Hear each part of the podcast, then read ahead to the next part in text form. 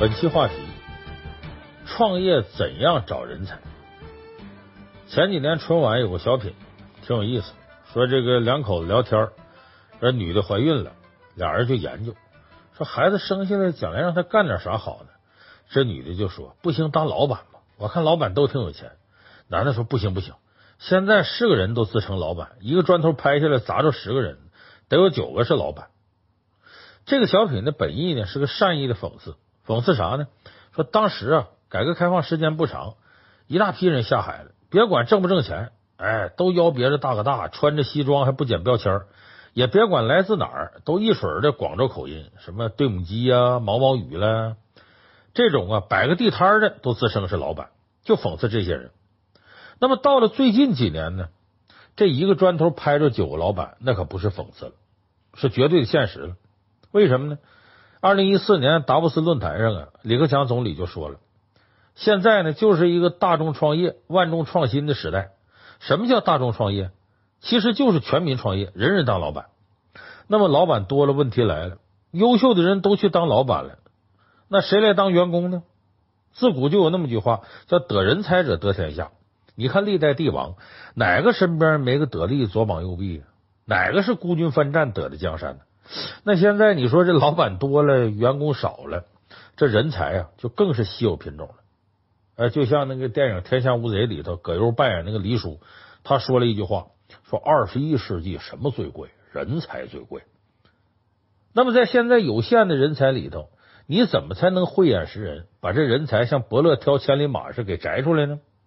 如果是这个人才有缺点，你怎么能把璞玉变成宝玉？把有缺点的人才培养成高端人才呢？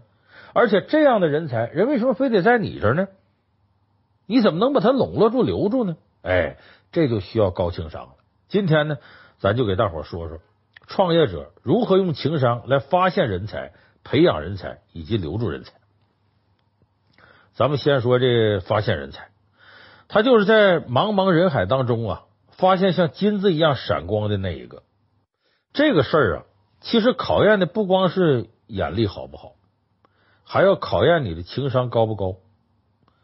你看，咱们从四大名著里边，你发现这个每一部小说里都有发现人才的那点事儿，但总结起来呢，怎么发现人才呢？无非是三招：第一个，听别人说；第二个，自个儿用眼睛看；第三个，降低门槛，大把的笼络。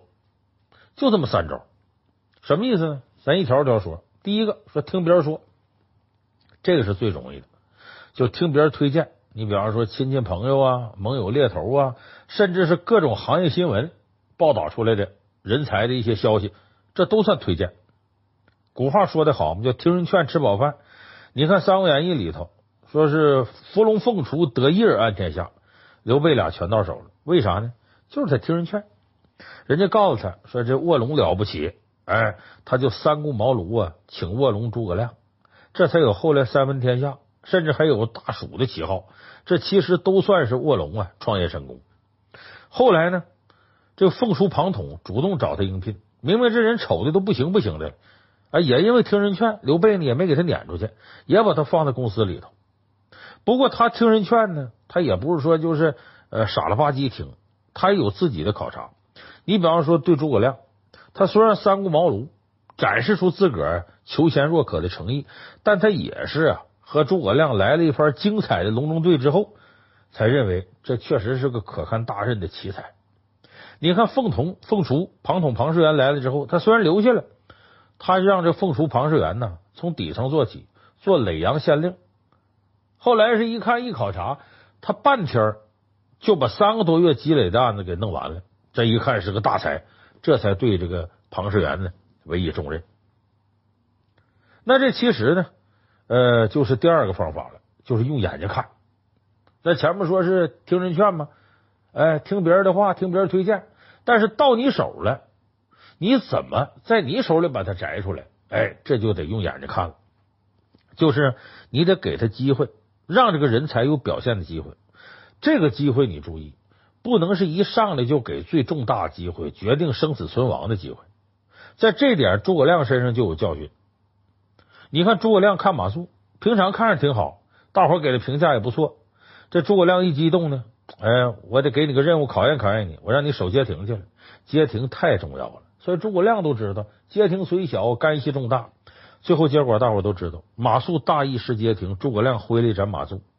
这件事情直接导致诸葛亮这一次北伐失败了，这对后面产生了不少的负面的连锁反应。所以呢，你呀要用眼睛看呐，你得学刘备。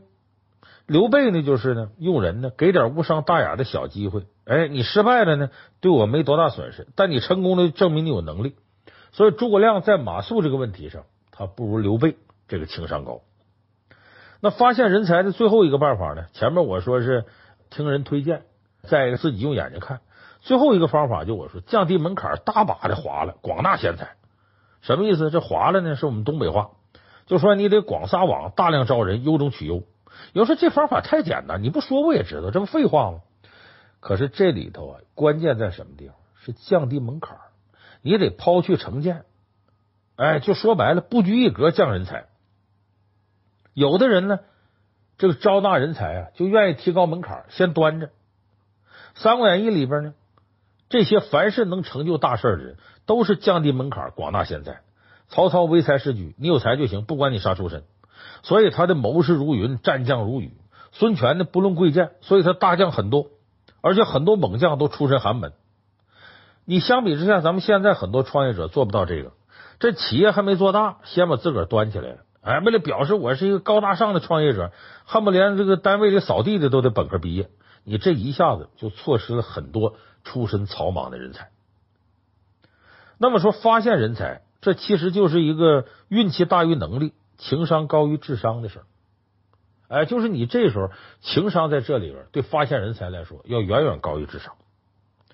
那么接下来呢，咱们说呢，说你这个人才你发现了，但是呢。顶级的人才呀，你不一定总有运气能碰上。说你运气没那么好，我碰不着像孙悟空、诸葛亮的顶级人才，那怎么办呢？那你就得自己培养，就把差不多的往上啊给提一提、拉一拉，就把那些有缺点的人才，你再塑造一下，让他变成为你所用的人才。所以咱们这里头就得说这个第二条，培养人才你怎么弄？呃，咱们拿三国举例子吧。三国里有个有名例子，就孙权呢培养吕蒙。这个吕蒙呢，就是孙权不拘一格降人才得来的。这吕蒙十五六岁随军出征，不认字。你说他是个人才吧？不认字也没脑子，你怎么战略部署、指挥部队呢？但你说他不是人才吧？他偏偏是行军打仗这一套玩的很溜、很厉害。所以这吕蒙就属于一个有缺陷的人才。所以孙权呢就开始打造他、培养他。这有一回呢，他跟吕蒙语重心长的谈了一次。说你现在呀，身居要职了，掌管国事，你不能固步自封啊，你不能满足啊，你得不断进步啊。你位置这么高，你说你不读书不认字不行啊，你得让你的能力跟你的职务匹配。哎，这话吕蒙真听进去了。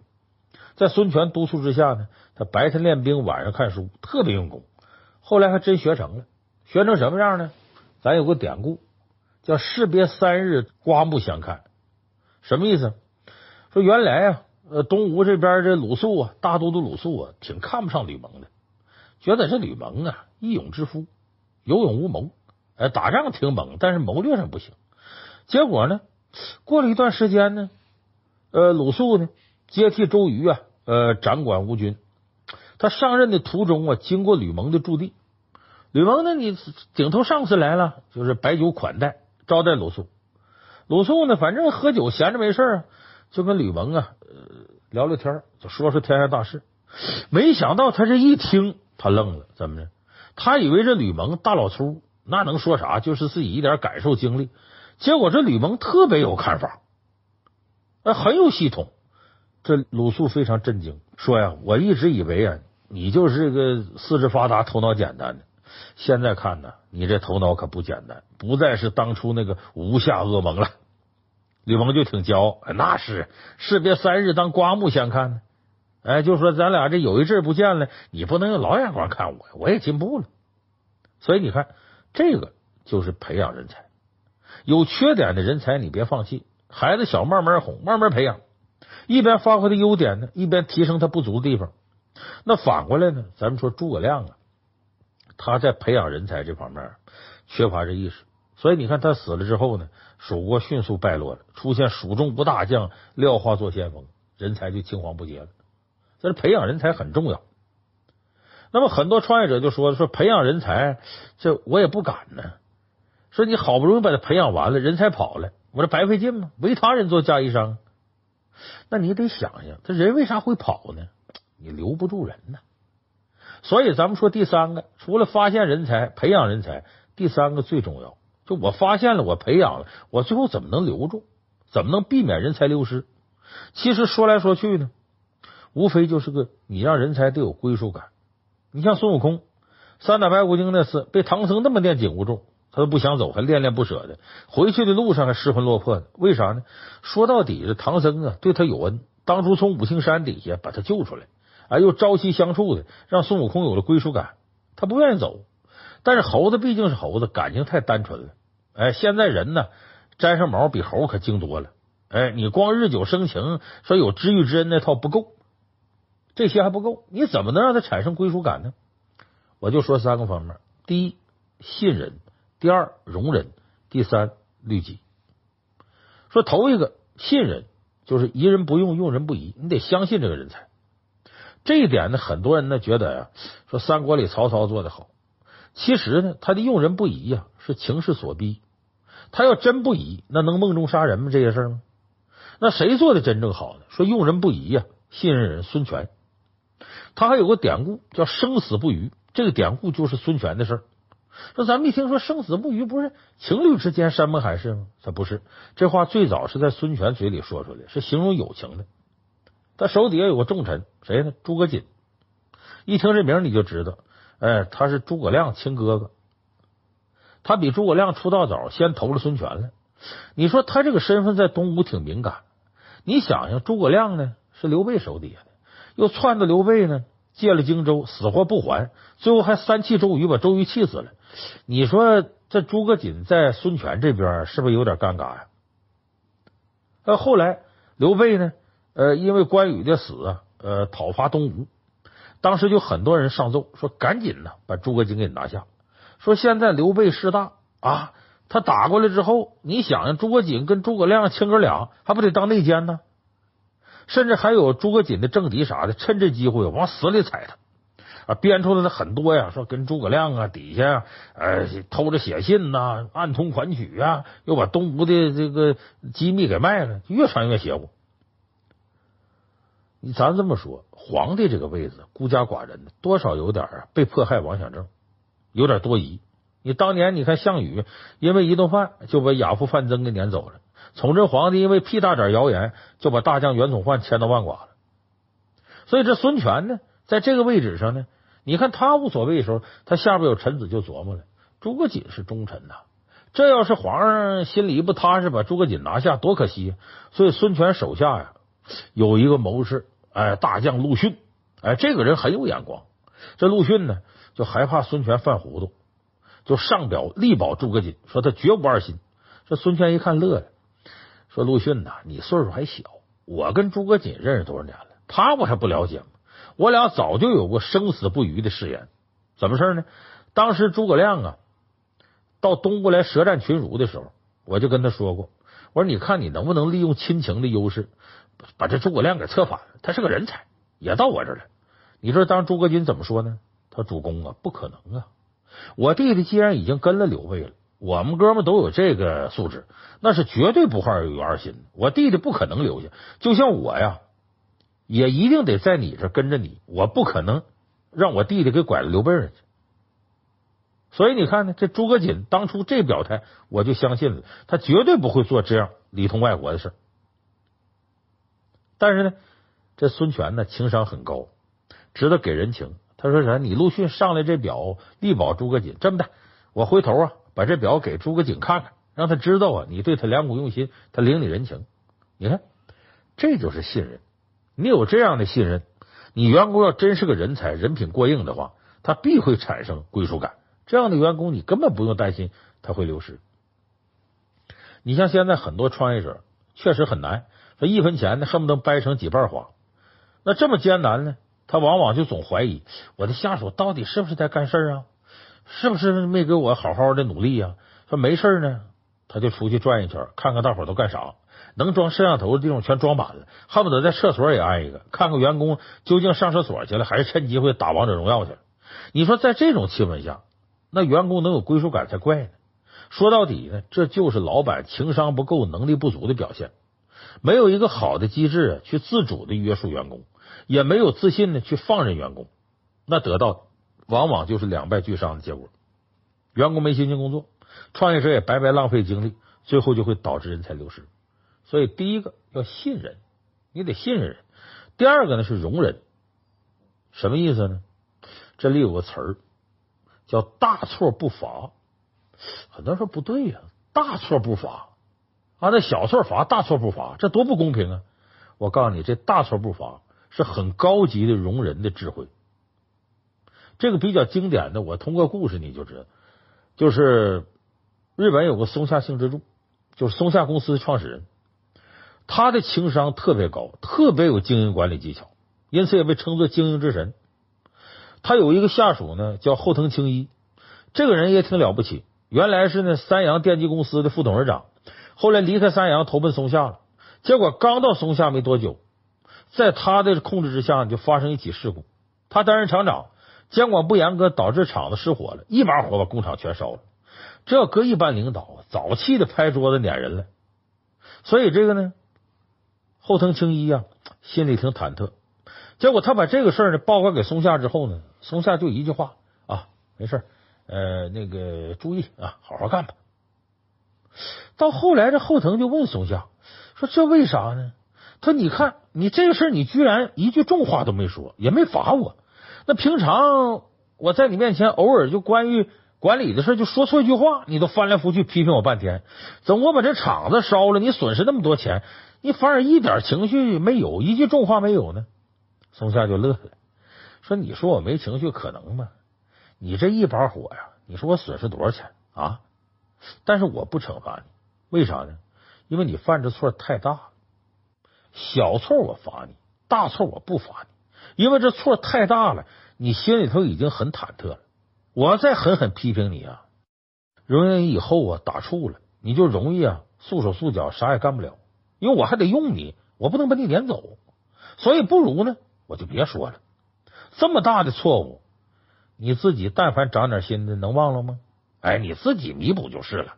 你自己这种自我约束，比我说你，比我罚你要管用。而且我对你和颜悦色呢，你还能对我心存感激，对我更加死心塌地。你琢磨琢磨，你说这这何乐而不为呢？所以咱们看，什么叫会容忍？就是能容忍属下犯错误。属下犯错误的时候，正是你收买人心最好的时候。你看《三国演义》里头。关羽在黄州道放走曹操，你说这得多大的错误？如果曹操死了，历史都得改写，那蜀国说不定什么样了。可是这么大的错误，你看刘备、诸葛亮没打没骂的，刘备就说了一句话：“权且记过，容你将功赎罪。”你再往后，你看关羽也确实没再做过啥小动作，也没有在任何形式上去背叛刘备。可以说呢，萍水相逢，关羽还那么骄傲，刘备呢？你还跟关羽比，啥啥都不行。你说关羽能对刘备忠心耿耿，咱不得不说这刘备呀，情商相当高，相当会笼络人心。那么咱说这个信任容忍，还有第三个方面，律己。就你想让属下有归属感呢，你首先得起到一个楷模典范的作用，让底下人呢都能以你为榜样，能信服你，这样呢才能心甘情愿的归你管。你看诸葛亮这方面典型，事必躬亲。绝对够律己，他还特别有能力，底下没有几个人不信服他的。他这一辈子呢，可能就做了一件蠢事，就是让马谡守街亭去了。那马谡失街亭之后呢，他明明特别喜欢马谡，也不得不以身作则，挥泪斩马谡，不搞特殊。所以为什么叫挥泪斩马谡？他真心疼，但是呢，他忍住了个人的感情，这就是高度的律己自律。而且斩完马谡之后呢，诸葛亮自贬三等。降级表示惩罚。你想这么一个又有能力又律己的人，他手底下人能不服吗？这是服你，他才能产生归属感。再比方说《三国演义》有个更经典的一个例子：马踏青苗，割发代首。呃，曹操呢带兵打仗呢，打张绣，路过农田的时候，他下过命令，说这时候啊苗刚长，最怕什么踩踏，大伙一定管好自己的马啊！你谁的马要把青苗给踩了，祸害老百姓庄稼，那就斩。结果这话说完呢，大伙倒挺遵守，反而曹操自个儿马呀，不知啥原因受惊了，这惊马把庄稼给踩了。马踏青苗怎么办呢？马的主人得以身作则呀，啊，斩首啊！这时候曹操一看，得用苦肉计收买人心了啊，就说我要自杀谢罪。你想呀，旁边这么多下级呢，整个军队都指着他呢，能因为这一点小事让主公自杀吗？都得拦着。最后呢，他像不像样的呢？把自个儿一缕头发割下来，表示对自己惩戒，割发代首，就割头发呀，代替自己脑袋。有人说那差远了，你可别小瞧这一缕头发。在古代呢，身体发肤受之父母啊，这个不能轻易毁掉，它代表你这人的呃精气神、骨血。你看古代那男的都长发飘飘，跟女的似的，就是因为这个割头发不是小事儿。以前理发师啊，都属于啊跟行刑人员似的。为什么过去呢？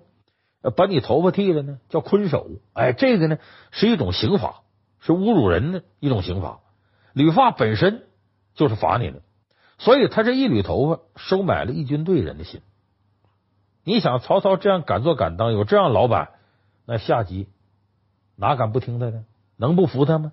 所以这一服他，才能产生归属感。所以这就像你比方两军打仗特别激烈的时候，如果你这领导老板在前线，那士兵的战斗力就格外高，就会受到鼓舞。所以今天呢，咱给大伙说了这个创业怎么解决呀？这个用人的问题就这三步：发现人才、培养人才、留住人才。你别看说起来简单，哎，这个就跟绣花似的，你看着简单，做起就难。所以呢，在这个创业者留住人才这方面，首先创业的人你自己得提高自己的情商，不断磨练，有了高情商，你就不愁人才不来。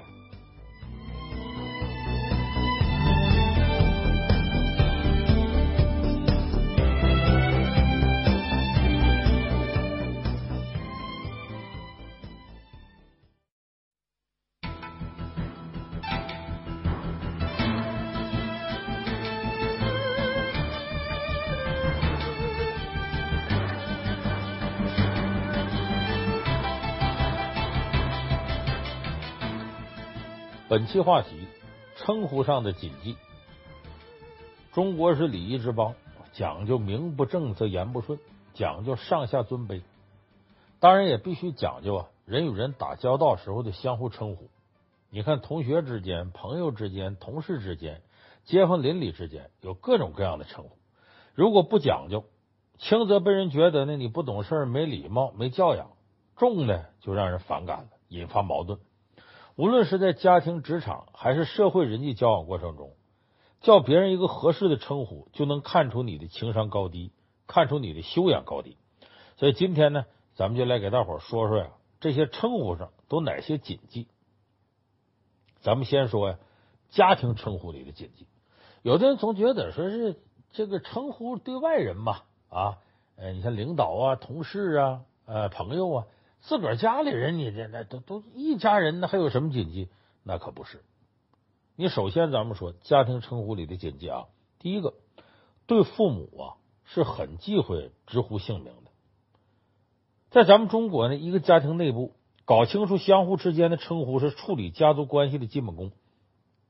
我们那时候小孩儿啊，刚开始学说话时候，就已经开始接受呃见到什么人呢，该怎么称呼的训练。尤其是过年过节家庭聚会上，你看我们小的时候呢，那爹妈带着你啊，哎，比方说这是你三姑，这是你二姨夫，呃，这你得叫舅姥姥，哎，就那个时候开始，我们就学会了见到什么人，你得该怎么称呼，说什么话，呃，基础礼仪就已经有这个培养。但是现在的情况跟以前就不一样，关于称呼的基本教育越来越被忽视，独生子女时代呢。这亲戚关系比过去简单了，再有时候亲由于城乡差别之类的，亲戚是走动也少了，甚至呢，连父母这个称呼都淡化了，哪还在乎七大姑八大姨呢？我身边就有很多小青年，对父母呢，呃，不叫爸爸妈妈，而是以老王、老张、老李，有时候甚至还直呼姓名。说好听点呢，这叫以朋友的方式相处；说不好听的，这就叫没大没小。你看，中古从古至今呢，都遵从子不言父名的这个礼仪，就说呢，儿子不能轻易说父亲的名讳。你看司马迁《史记》里就能看出，司马迁他父亲呢叫司马谈，所以凡是这个“谈”字，在《史记》里一律改成“同”字。本来这人叫赵谈，改成赵同；李谈改成李同。你看起来好像是错字，其实司马迁有意在避讳。所以这个呢是中华民族的一个传统礼仪。当然，咱们必须承认，现在的社会呀，呃，不像过去那么封建，也不是说非要上纲上线把不礼貌的这个帽子戴给现在年轻人。只是这一切在外人眼中看来不太正常，甚至有悖文化传统。我给大伙说一个事儿啊，就是有个女孩啊，很小的时候，跟爸爸妈妈呢就。呃，无所谓，叫什么她也不在乎。她一直管她爸爸呀叫老吴，然后对她妈妈直呼其名。呃，他母亲比方叫李淑英，他管他爸老吴，喊他母亲李淑英。虽然开始的时候他爸他妈呢对他这个事儿呢纠正了一下，但慢慢就习惯了，而且对这个孩子很娇惯，所以这女孩也没觉得有什么影响。一直到她谈恋爱以后，才发现这是个严重问题。她男朋友第一次登门到女孩家，这女孩呢。就向男朋友介绍，这是我们家老吴，这是我们家李淑英。这个她男朋友听了之后很尴尬，肯定不能顺着他这么叫啊，呃，直接啊，叔叔好，阿姨好。事后这个男孩很奇怪，就问这女孩说：“你怎么可以直呼父母姓名啊？这在我家是绝对不允许的。”这女孩就跟他解释说：“我从小到大呀，一直都这么叫，我和我父母就像朋友一样，这有什么不好的？”还指责这男孩太上纲上线。结果这两个人因为这事儿啊。就较上劲了，互不示弱。最后一边交往呢，俩人一说的这事儿就冷战，最后就因为这个分手了。男孩最后对女孩说了句什么话呢？说从这个问题上，我看到了你对家庭的态度，我没有那个自信能跟你同步。你由这事可见，称呼他不是闹着玩的。你可以偶尔称呼父母名字，哎，比方说你劝你爸爸是老王啊，你又偷抽烟了，不能再抽烟了。老李啊，你得注意休息啊，别打麻将了。你通过这种很亲昵的方式呢，可以增加话语的效果，但是呢，你不能把它变成一种习惯。尤其忌讳，在外人面前直接称呼，哪怕你爹妈可能不觉得什么，但别人听了会觉得别扭。所以你不顾及周围人的感受，也是不礼貌的行为。那么说到这儿呢，可能有会说说，既然呢直呼父母姓名不礼貌。那是不是说明越礼貌就越好呢？也不是。你看，你直呼父母姓名不礼貌，如果你故意就把它弄得很文雅啊，呃，显得特官方，也没意思。你比如说，你用这个父亲、母亲呢、家父、家母啊这些尊称，在这里我要说明呢，我虽然反对直呼父母姓名，但并不主张在称呼上过度的咬文嚼字、故作文雅，因为这不仅让你显得异常的酸腐。弄不好啊，容易漏洞百出，还容易出笑话。因为每个人的学问呐，不见得都能到自如的驾驭这些文雅称呼的程度。朋友们可能还记得中央电视台有个节目，有位主持人跟嘉宾交谈呢，一口一个呃，你家父身体怎么样？呃，你家父最近忙什么？把人听得尴尬症都犯了。这个家父是用来自称的，称对方的父亲为家父，难道你俩是一个爹呀？所以说呢。你跟朋友谈论对方的父亲，如果双方关系特别铁，完全可以呀，不拘泥于这些礼节，直接说你爸爸最近身体怎么样，或你们家老爷子怎么样。所以这家父他不是随便说的，他有特定的场景。还有呢，你像令尊，令尊呢也是您父亲这样的词儿也要慎用。令尊只能啊用在第二人称里面，你跟第三方谈话就不能用了。我就在一个微信群里就看过这样聊天内容。这个，比方说，这个甲对乙谈论丙的父亲，说丙的令尊呐，最近挺忙。你看这种故作文雅的用语，恰恰暴露了你这个古文字的修养不到家，没法驾驭这类的称呼。这骨子里是没文化的。其实你直接说他爸爸怎么样啊，他父亲如何如何呀，你何必把这个事弄这么复杂呢？所以第二个忌讳，不要故作高雅。第三个忌讳，咱特别强调一点。就是现在的年轻人啊，已经忘了基本的礼貌，那就是忘了对长辈说您，张口闭口的对长辈你怎么样，你怎么样。你看，我说一个，就是去年呃，我们这个出去啊，呃，有一趟旅游，呃，到这个河北这个风景区，那周边是村庄，我们自己出去溜达呢，我就带着一个呃我的下级，能有二十出头吧，小孩刚毕业。我说走这一圈呢，发现呢，这个找不着道了，呃，不知道回到那个公路道怎么走。我们从车上下来呢，看前头有个老头啊，呃，在那卖西瓜。我意思，我说你去去去问问，上那道怎么走？结果我们这个小孩呢，就把这事弄砸了。这个孩子在家里啊，直接管他爸爸就叫名字，他觉得这是民主，他爸也管不了。结果呢，这孩子过去问那个卖西瓜的呃老头，就问他，哎，那个你知道去哪哪怎么走吗？这老头也不是吃素的，也是老炮一路的，一翻白眼，怎么走啊？你走着走呗，你看你开车的开车走呗。你看这话横着出来的，我在车上一听这不对，我就赶紧下车了。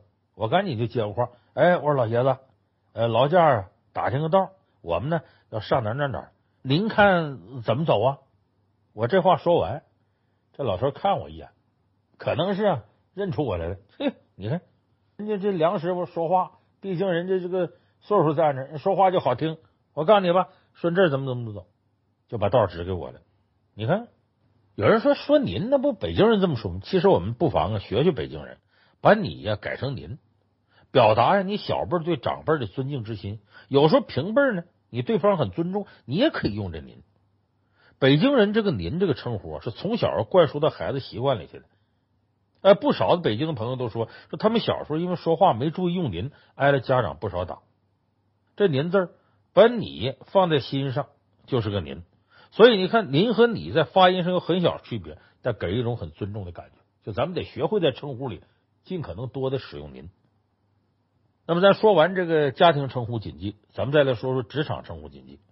职场称呼啊，呃，你要运用的恰如其分，可以拉近上下级同事的关系；你运用的不恰当，有可能就带来一些不必要的烦恼。你比方说，职场称呼第一条谨记，切忌叫错职级。在古代的官场呢。对称呼异常严格，而职级是首要考虑的因素。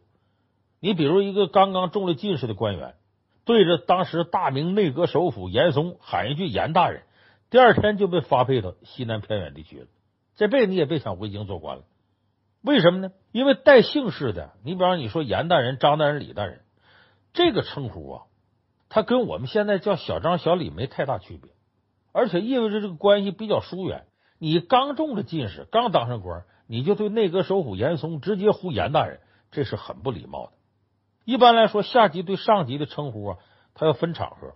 如果说你自己阵营里的官员啊，一般称呼一句老大人；对于其他阵营的官员呢，一般称呼官号。哎，你比方说步堂大人、中丞大人、知府大人等等。当然，如果是绝对亲信，还有其他称呼。你比方说严嵩的绝对亲信，就可以称呼严嵩为严阁老，不用加上大人。前提是关系必须到位，如果关系不够，你喊错了就等于得罪了一个集团。那么古代官场当中呢，就有严格的职级区分。到如今的职场，尤其是在事业单位或国企，更是如此。一定要弄清楚对方的职称，哎，职级你再称呼。尤其是正副级，你比如说主任、副主任、处长、副处长，一字之差呀，区别极大。你弄清楚职级之后呢，在他职级前呢加姓氏就好了。你看刘局长、王处长。李局、张处等等等等。第二个职场称呼谨记，切记叫的很亲昵。咱举个例子吧，说陈小姐呢，原先在一家私企上班，直接主管是个年轻小伙子，大家都喜欢叫他帅哥，他也一概笑嘻嘻的就应下来了，哎，还挺享受。后来呢，这陈小姐跳槽了一家有规模的大公司，发现自己主管也是个年轻小伙子，于是他也按照原来那小公司的叫法，也叫帅哥。但他不知道的是，这家公司的制度一向很严谨。你看他这么大胆亲昵的称呼领导，不少人就揣测啊，他是不是有啥背景？而被他称作帅哥的那个部门领导呢，很尴尬，又不好明说。陈小姐一开始啊，还浑然不觉。过了一段时间，她才发现，主管呢经常跟别人有说有笑，但一跟自己说话，那态度一本正经。除了工作上的事，其他话题基本不交流。其实这位主管呢这么做，就是被他那句帅哥搞怕了，得特意的跟他撇清点关系。所以想称呼得当呢，最好是投其所好，你得考虑对方的性格和喜好，尤其是领导。哎，如果这个对方很死板，你就直接称呼经理、王总、李总。如果对方呢很好交际、很外向，你可以直接叫头、老大，这都挺合适。如果人家是海归回来呢，那你索性投其所好，就管他叫他英文名，这都很合适。那么下边职场称呼还有一条禁忌，就切记不分场合的叫绰号。在职场当中呢，总有些人喜欢呢给人取绰号。其实对于关系一般的人来说呀，自作主张给对方起这么个绰号，或者随意道听途说的用这些绰号去称呼对方，非常不礼貌。即使对方不介意，也只能用于同僚之间日常交往，不宜出现在正式场合。你看，我参加过有一个这个公司的一个年会，照理说这年会就算挺正规场合，结果会议上呢。呃，这负责人跟我介绍呢，参会这些人员，他们当然都是平级的。结果你听他介绍这，全说这些外号，李大拿呀，是是是是什么这这这个小狼啊，那那个猴子，你你就是作为一个外人，你听着挺烦。你觉得这个场合应该挺正经，怎么突然变得这么不正经了？尽管这个公司是一家艺术类公司，需要个性创造，但是过于个性，人家就会认为你不正规，所以特别需要注意。还有的时候呢。你觉得跟这个你的同事谁不外道？呃，把当初你们原来是同学的时候那绰号也叫出来，一下子让他在一些新同事和下级面前感觉威风扫地，这个特别忌讳。另外，你找你朋友去了，你朋友作为领导正给大伙开会呢，你推门进去，二狗子，今天咱吃饭去。你说你这领导面子，哎，你这同学他当领导，他面子往哪搁？这个很难堪。就说五花八门的绰号，还容易给一些员工造成信息识别上的混乱感。另一方面，过于亲密的称呼方式啊，容易划分明显的这个势力范围，容易使新成员产生了一种隔膜，觉得你们关系这么近啊，你们肯定跟我不是一回事。所以，像这个绰号这种事使用起来一定要谨慎，要分清场合。职场称呼的第四条禁忌，切忌倚老卖老。就除了以上啊，我们提到的三种情况，在职场当中还有那么一群人，不管级别高低，不管什么场合。都喜欢呢，叫小什么？比方说这个小冯，这位小冯呢，已经当主任都当两年了，但是呢，这位张师傅每次正式场合都喊他小冯。但是这张师傅的年龄资历啊，确实啊比这小冯要老，但是你竞争上岗，人家是真材实料的部门领导，你叫一声主任有那么难吗？没那么难。那么张师傅这什么心态？典型的倚老卖老，在职场上啊。这个有能力的人在竞争当中胜出来，已经打破了传统死板的论资排辈儿，所以年轻上司年老下属的模式呢并不少见。不过呢，总有一些想不开不服气的老同志，哎，对那个年轻上司经常以小称之。事实上呢，这种倚老卖老的称呼方式不明智，不但使你看起来气量狭小无风度，更在于呢，你等于张扬了你这种啊不屑一顾的情绪。有损于整个团队的协作气氛，不利于自身工作的开展和人脉的积累。这不少新人就问了，说那职场上有没有能通吃的称呼？有，你比如说哥哥姐姐都行。其实这是个弹性很大的称呼，哎，既有对年龄身份的确认表示尊重，又暗含了一些撒娇的味道，能迅速拉近感情。当然，你叫哥哥姐姐这情况因人而异。比方说呢，你这部门有个女主管，看起来三十多岁，还是单身。也从来不对外透露年龄，而且对打扮特别讲究，还讲究经常吃些燕窝之类的这个保健品。这种情况下，你可别乱叫姐，弄得好像他多大岁数，他听着会非常不高兴，说不准你就把他呢惹怒了。所以这哥哥姐姐也要得看对方什么人。那咱们刚才呢说了家庭的称呼禁忌，还有职场称呼禁忌。那么这两者之外呢，还有一个社会交往。那么社会交往过程当中，称呼有哪些禁忌呢？第一条禁忌。比较忌讳使用小姐、同志这些特定称呼。你往首先在使用特定价值的称呼，比如小姐、同志，这要注意。小姐这个称呼呢，几千年来呢被大家闺秀专用，可自从改革开放以来呢，逐渐就成了失足妇女的代称。现在如果你叫哪位女士小姐，有的时候容易啊被骂。所以在人际交往过程当中，需要称呼小姐的时候，你不如换成美女，或者现在很流行、很火那个小姐姐，这都比这个要强。那除了小姐这个称呼意义发生变化，同志这个称呼现在也不能随便乱叫。同志这个词儿呢，起源于辛亥革命，流行于第一次国共合作期间，一直延续到这个文化大革命结束，直到现在呢。呃，这个中国台湾那边国民党内呢之间仍然以同志相称，它的寓意呢就是为相同的目标而奋斗，志同道合。在上个世纪五六十年代、六七十年代，人与人见面打招呼，呃，不是叫老师，不是叫老板，不是叫师傅，也不是叫美女帅哥，而是一般都叫同志。那时候叫同志呢，哎，把人心里叫的暖烘烘、热乎乎的，拉近人与人间距离。呃，同志那时候成了志同道合，甚至是一种身份的象征。那过去呢，同志这么叫，现在不行。现在同志这意思有点变了，什么意思？我不说你也明白啊。就说你现在滥叫男同志、女同志不行了，人家听了会产生歧义。而且现在正式场合啊，称呼同志也少了。我都不记得在工作场合得有多少年没有人管我叫老梁同志了。那么现在我们看同志呢，就是在新闻里边啊，某些领导人亮相要带一个同志。同志这个称呼呢，逐渐也成了公务人员的标配。他在这个社会交往上啊，已经一点点淡出了。所以我说，像小姐、同志这样特定称呼，呃，要琢磨好。第二个，这个社交交往称呼的忌讳呢，像师兄弟别乱叫。哎，你看着现在好像师兄弟挺传统似的，其实这个师兄师姐、师弟师妹不能乱叫。中国人是讲究尊师重道的，也讲究师徒名分。师兄师弟之间名分确立呢，必须得有一个特点，就是有一个共同的授业老师。哎，这个规矩是恒定的。同一个老师可能先后教过几波学生，或者同时教过许多学生。那么这些学生之间，即使年龄差距大，你比方说孔子的弟子，呃，年龄最大的秦商与最小的公孙龙、叔仲相差五十岁，但相互之间仍是师兄弟关系，就是因为你是一个老师。但如果是学生徒弟再往下授业，呃，教学。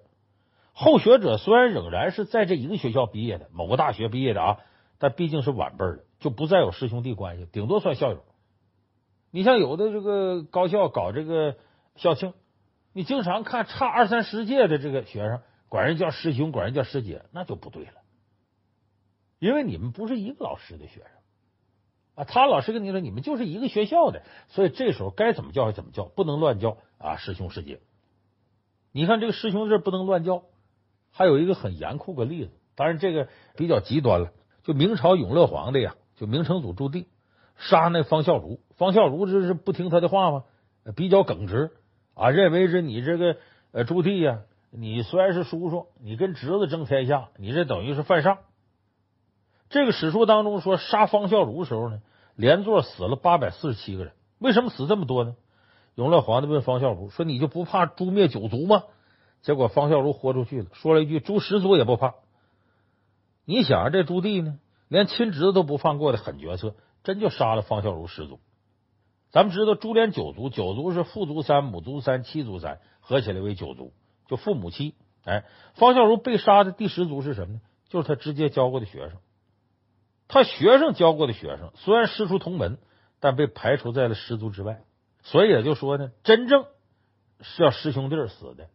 师侄那一辈再往下就逃过一劫了，就是他自己的亲传弟子。所以这诛灭十族在中国历史上就这一次，多出那一族是什么？就是亲师兄弟。所以这亲师兄弟称呼他不是乱叫的。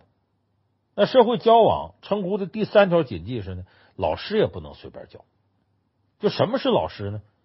韩愈在一千多年前《师说》这文章里就说了：“师者，所以传道授业解惑也。”就老师教学生做人、传授知识，就连说话、做事、礼貌等最基本的行为准则，都是老师一点点教给学生的。所以古人呢是很尊敬教师这个职业，这样才会有一日为师，终生为父这说法。就在最近几年呢，老师这个称呼延伸到各个领域、各种场合，似乎什么人都可以被当成老师。堂而皇之以师自居，我们在电视上可以随意听到，可以在网络上可以随意看到，人们对老师的称呼不那么崇拜了。说出来也没什么严肃的感觉了。娱乐在这个社会上是不可或缺的，但有些文化和称谓不适合用在娱乐上，就像老师这个称谓。你看，为了收视率，呃，产生那些音乐选秀节目，几个不知名的歌手对着过气的有资历一些老歌手，一口一个老师喊。网络上呢，那些所谓呢学校啊授课呀，也妄称自己为老师，往往自我介绍就说：“你请叫我什么什么老师。”单位招聘的时候，也希望呢别人称呼自己为老师，甚至搞传销的也自称为老师。呃，跟有没有人跟他交学费学东西没有关系。老师这个称呼是不能随便用的。我们把老师这个称呼搞得商业化、娱乐化，使原本神圣的称号低俗化，那么对真正名副其实老师是不公平的。就咱们不应该对老师的称呼如此轻薄。所以说，在交际过程当中啊，称呼往往是传递给对方的第一个信息。不同的称呼不仅反映了交际双方的角色身份、社会地位、亲疏程度，而且也表达了说话者对听话者的态度和思想感情。而听话者通过对方所选择的称呼形式，可以了解说话者的真实意图和目的，更能看出一个人的情商高低。所以，为了保证交际的正常进行，咱们前面说的关于家庭啊、职场啊、社交过程中的称呼谨记。你一定要记好了。